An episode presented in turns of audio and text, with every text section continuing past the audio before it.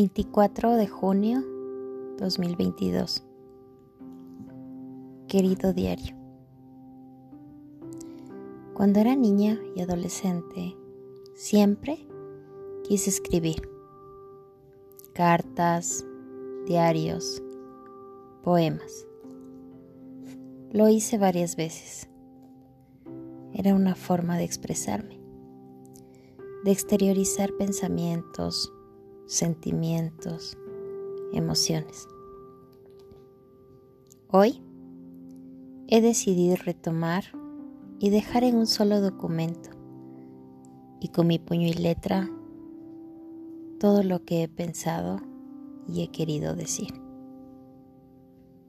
Aquí encontrarán mi historia, mi vida, mis más profundos sentimientos, mi legado. Ojalá alguien lo lea, lo entienda y sobre todo, ojalá a alguien le sirva algo de mi escritura, de mis letras, de mi vida. ¿Cómo? No sé. ¿Cuándo? ¿Quién? ¿Y en qué momento leerán este texto? Empezaré contando sobre mi presente quién soy, dónde estoy y a dónde probablemente voy. Soy ecuatoriano. Vivo en el Ecuador, un país hermoso, pero con varios problemas actualmente. 12 días de un paro, una protesta social, liderada por un grupo indígena. 22.45 pm. Viernes. Toque de queda. Silencio y lluvia. No estoy casada. No tengo novio y no tengo hijos.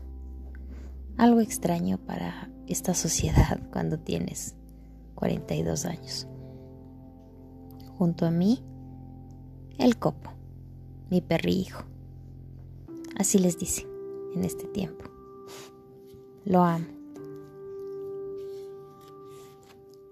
Amo los perros. Los amo de una forma que muchos no entienden. Entre esos, mi padre. Lo he visto mirarme raro cuando hablo con mi perro. Sí, hablo con él todo el tiempo. Y sé que él me entiende. Estoy convencida de eso. No tengo una conexión con él que no he logrado tener con ningún humano. Incluye a mis padres y hermanos, novios y amigos.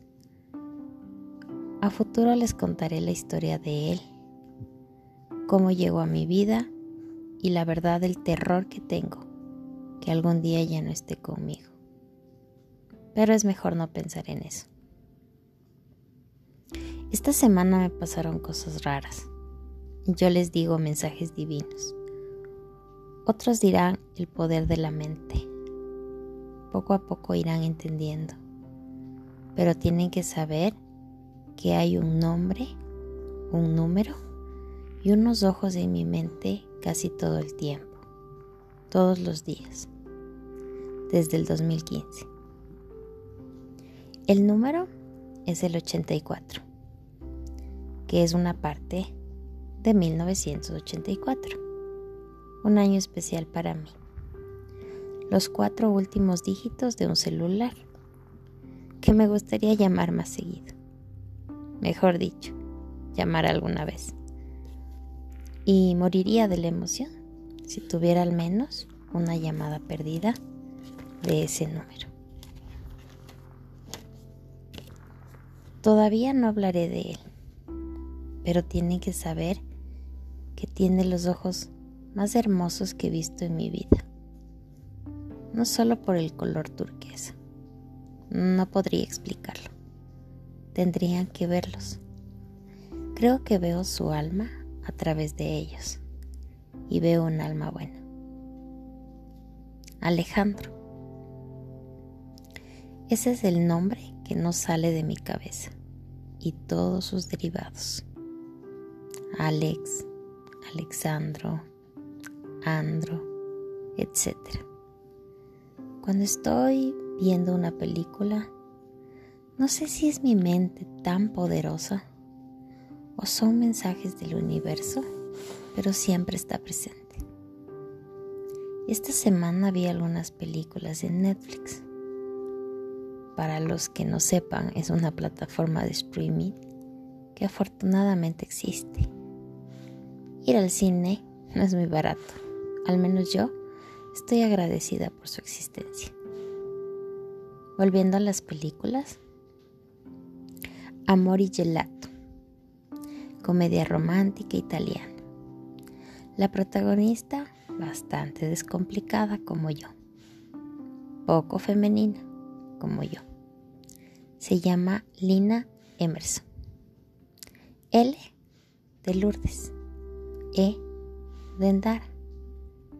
En el minuto regresivo, una hora 41 minutos 3 segundos, conoce a Alexandro Albani, con el mismo color de ojos que él, celeste, turquesa, yo qué sé.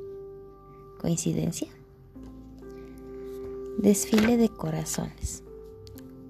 Una mujer adicta al trabajo y al control, como yo. 0048. Otra coincidencia más. Él en línea. WhatsApp.